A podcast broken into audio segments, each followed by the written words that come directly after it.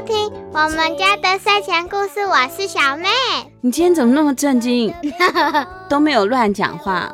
太让我惊讶了！妈妈说不可以，我没有说不可以呀、啊。因为就变成蜡笔小新了。我只是叫你不要教坏弟弟妹妹，因为很多比你小的小朋友在听我们的节目啊。欢迎收听我们家的睡前故事。零点一岁嘞。有啦，也有比你大的哥哥姐姐没有错，还有一些叔叔阿姨都在听呢。所以我们好好的来为大家说故事吧。之前跟大家讲穿越时空的送信人的时候，原本呢。连经童书就是希望我们只要讲其中很大的回响。哎，你也知道什么是回响哦？回响是观众一直敲碗。对对对，观众一直敲碗。呃，连金童书后来就说：“好啦好啦，再让你们多讲一个，所以我们可以多说一个故事了耶。”我当初在选故事的时候就觉得好难选哦，它总共有三十几个故事，我觉得每一个我都想讲，偷偷讲成三十几个故事，不行啦，不行这样子啦，那这样对作者就不好意思了哈。那原本五个，现在六个已经很棒了，我们来讲第六个故事吧。这一次呢，小妹妈妈帮大家挑的故事啊，是跟动物跟人之间的连结有关的故事，是什么样的故事呢？我们来听听看吧。就踢飞了从头。搜神故事集《穿越时空的送信人》，文李明族，图林红瑶，联经出版发行。妈妈，你就不会喘不过气吗？不会。第五个断气哦，断气你就要哭了。我跟你讲，我要讲的故事叫做《以王来报恩》。就像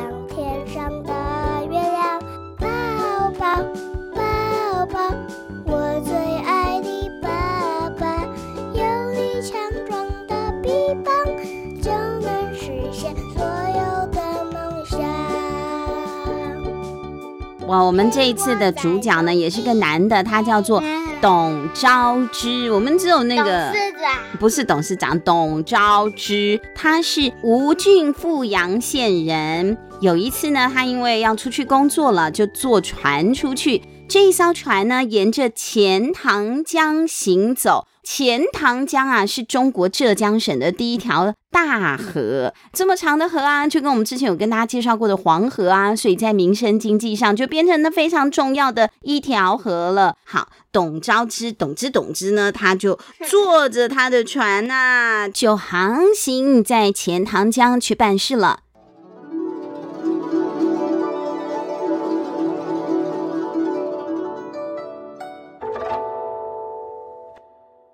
坐在船上呢，他就欣赏着芦苇迎风飘逸的美姿。芦苇就是很像那个卤蛋，不是卤蛋，狗的尾巴那样的狗尾草的感觉，稻穗那种啊。狗狗冤枉了。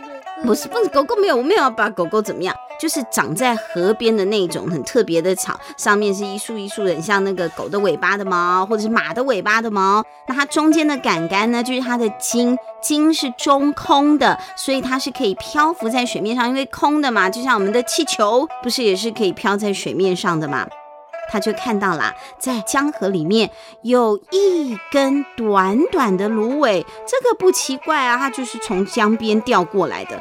但是这个芦苇上啊，竟然有一只大蚂蚁在上头哎，那这不是随时都会翻船吗？这只蚂蚁的芦苇，它很紧张。蚂蚁呢，从左边跑到右边，又从右边跑到左边，好紧张，来来回回的跑着，一副就是完蛋了，完蛋了，我死定了，我死定了，很着急、惊慌的样子。董昭之呢，就看着这个蚂蚁啊，觉得哎呦，蚂蚁啊，你也真是辛苦了，可怜了。董昭之就对蚂蚁说：“哎，蚂蚁啊，原来你也这么怕死啊？”谁不怕死？哎，对，谁不怕死？大家都怕死嘛，就算是蚂蚁也怕死啊。所以董昭之觉得它很可怜，就把它捞起来啦，从那个芦苇上捞起来，要放到船上去。到时候呢，靠岸了之后，蚂蚁就可以脱身了嘛。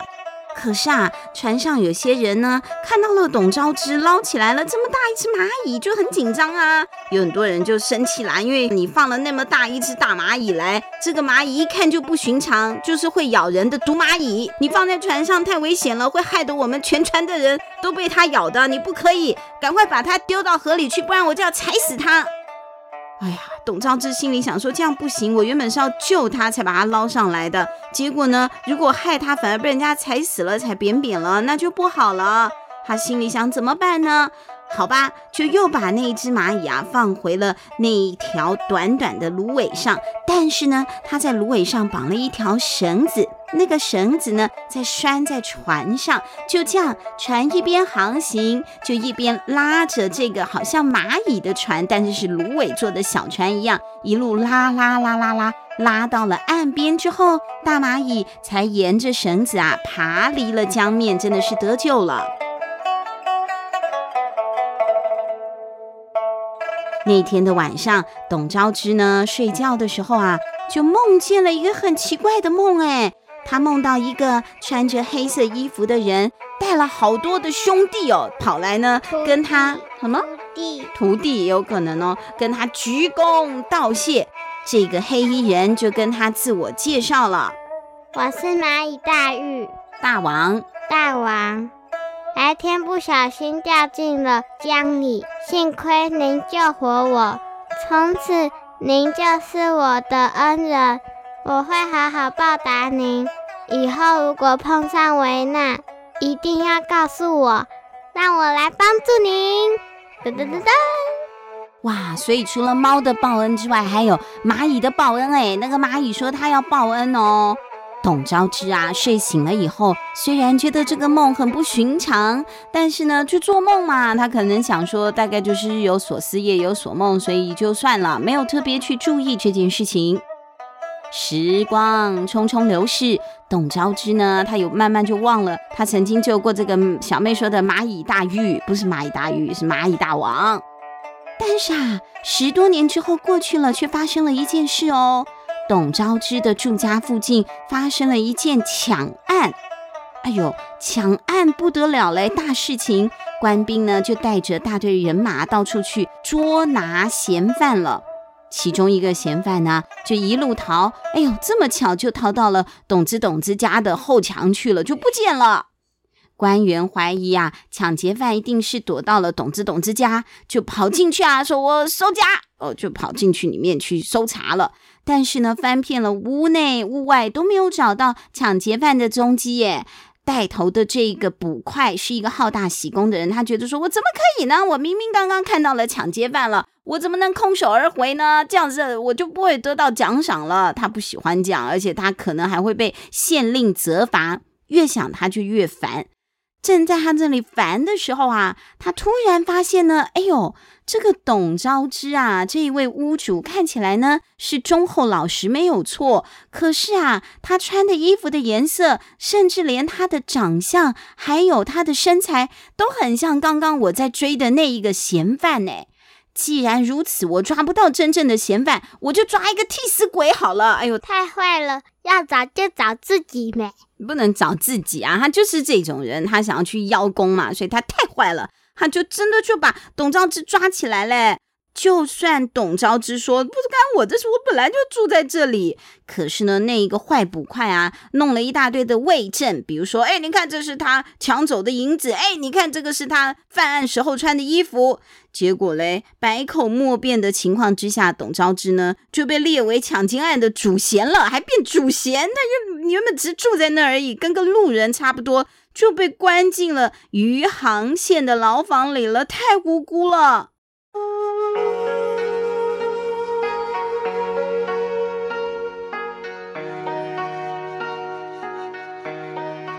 就是因为这么样的无辜，董昭之好伤心哦。他每天呐、在牢房里面啊就呜呜呜的哭。关在一起的人看这位董昭之看起来不像是抢劫犯，是个好人呐、忍不住就问他了。董昭之呢就细说从头，我真的不是嫌犯，我是被冤枉的。那一位狱友听了之后呢，就也很感慨，他说。当今这位官员呐、是有名的贪官酷吏。贪官嘛，就是爱钱的；酷吏呢，没有感情的，很坏、很凶的。当今的官员是有名的贪官酷吏，你只靠每次审讯的时候一直说我是无辜的，根本就没有用，而且啊，可能反而会被刑求。刑求就是打他，逼他认罪。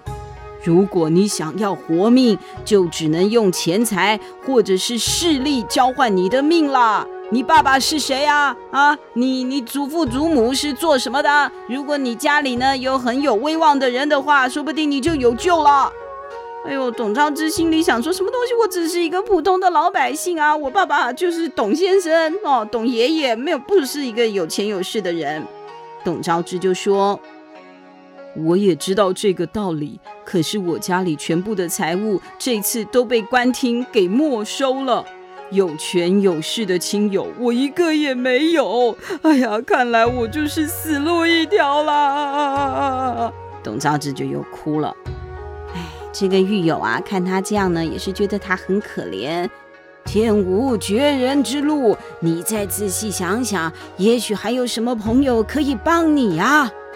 经过这个狱友的提示之后，董昭之啊，这个时候突然灵光一闪，叮，想起了那个蚂蚁王托梦的事，十年前的事，他想起来了，他就跟狱友说了这件事情。哎呀，可是到底是真的还是假的，也是一个问题呀。这位狱友感觉什么都懂哦，他呢就给了董昭之一个建议。他说：“你现在啊身陷囹圄，早晚命都不会保了。不管是真的假的，你就姑且一试吧。囹圄就是你被关在牢房里，叫做身陷囹圄。对呀，不管是真的假，你有没有很有权有势的爸爸？那你也不是有钱人，那你只能试试看这些超自然的现象啦。”董昭之就说：“我现在情况危急，我当然想找这个蚂蚁大王，但是要怎么找呢？”哎呀，记得我家乡有这样的说法。那个狱友说：“你只要抓两三只蚂蚁放在手掌，告诉他们发生了什么事，叫他们来传话就可以了。”听完狱友的话，董昭之呢，在牢房的角落真的找到了几只蚂蚁哦。他小心的，不要捏死他们。蚂蚁那么小嘛，把他们呢放在手掌心，跟蚂蚁说了他不幸的遭遇，请蚂蚁赶快去传话给蚁王。当天晚上，董昭之又做梦了，他真的梦见那位穿黑衣服的人来到他的身旁，先跟董昭之啊，哎呀鞠了一个躬，接着这个蚂蚁大王说：“恩人冤枉了。”不是啦，恩人委屈了。恩人委屈了，天亮时您就要马上离开此地，您要逃往鱼坑山、余杭山、余杭山里躲起来才安全。现在整个天下都很慌乱，我们现在也很混乱，大家都冲出去 那个买泡面啊、买米，对不对？现在真的是呃，古时候也乱，现在也乱了。这段时间。您必须切断人与人的连接啊，跟陈世忠说的一样吗？切断人与人的连接，不要再去连接了啊！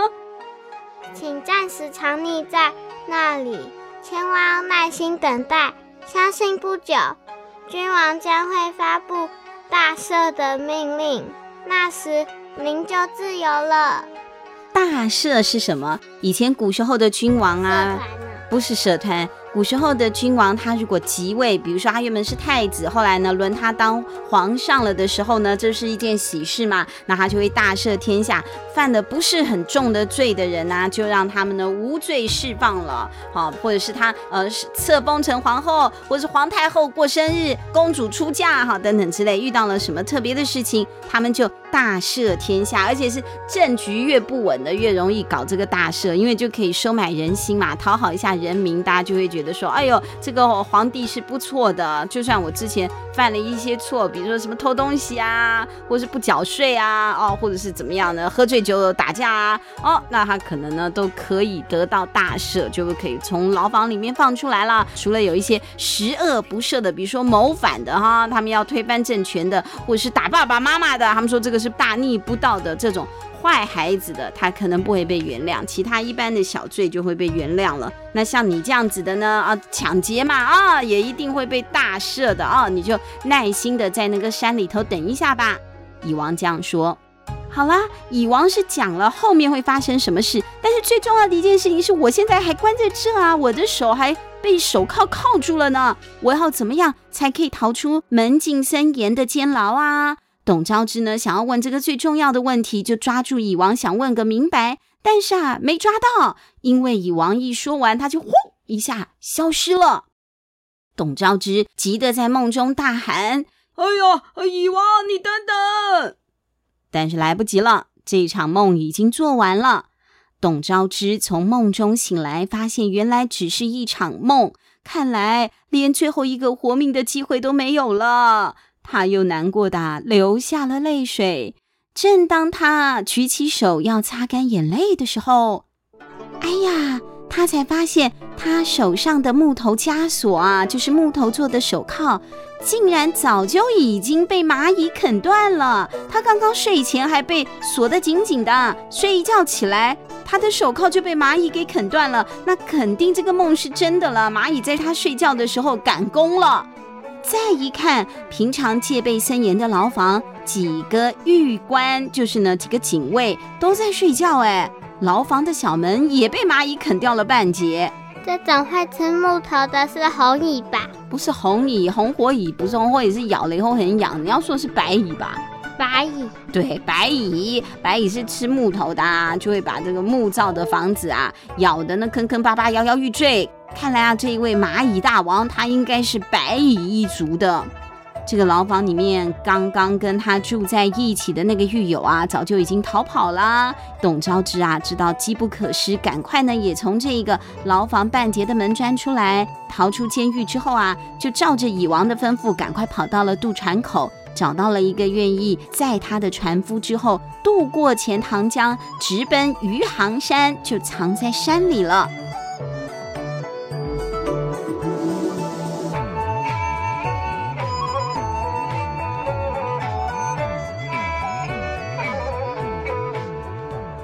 就这样忍受了将近一年的逃亡生活，直到有一天，他听到啊来爬山的路人在聊天的时候，聊到说朝廷要大赦天下了。哎呦，这不是跟蚁王说的一样吗？他谨慎地打听再三，印证之后，确定朝廷已经颁布了赦令，就是我们刚刚说的大赦。董昭之啊，知道自己终于得救了，喜极而泣，双膝跪地着喊着：“感谢蚁王，我真的得救了！”感谢感谢。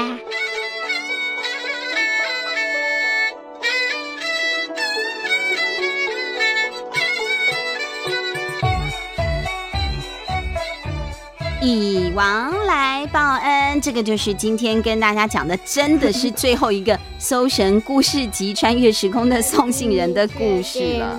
我确定啦，因为他这本书不可能再让我们讲，我们讲六个故事已经有点过分了啊、哦。那今天这个故事呢，是跟动物有关的，还最主要就是要提醒大家说，你看，就连小小的蚂蚁也是很有灵性的，我们要尊重生命，不可以欺负弱小的动物啊！看到动物，不管是什么小猫小狗。蟑螂啊，啊蟑螂、害虫就不一样了。你说害虫，蚊子啊、苍蝇啊、蟑螂啊，那个可能会造成疾病的，那就不一样了。但是其他没有招惹你的，在大自然里面过着自己的生活的那一些万物哈，那些动物呢，请你尊重它，不要随便欺负或者是玩它们啊。还有就是跟他说，连这么小的小蚂蚁都懂得要守信用、重承诺。首先，我们要知道善有善报，恶有恶报。好啦，森林报报，什什么森林抱抱？为什么？恶有恶报，森林报报。哎，不是啦，不是森林抱抱啦。好了，就这样子啦。我们最后一个故事说完啦，希望小朋友喜欢。如果小朋友有听得不够过瘾的，除了呢可以重播我们的 podcast 之外呢，我们家的睡前故事在 FB 也有粉丝专业，在 YouTube 呢也有频道，欢迎大家锁定我们家的睡前故事。今天的故事就到这里结束了，我们跟大家说拜拜吧，拜拜，拜拜，下次见喽。亲亲亲亲，我最爱的妈妈，弯弯的眼睛啊，就像。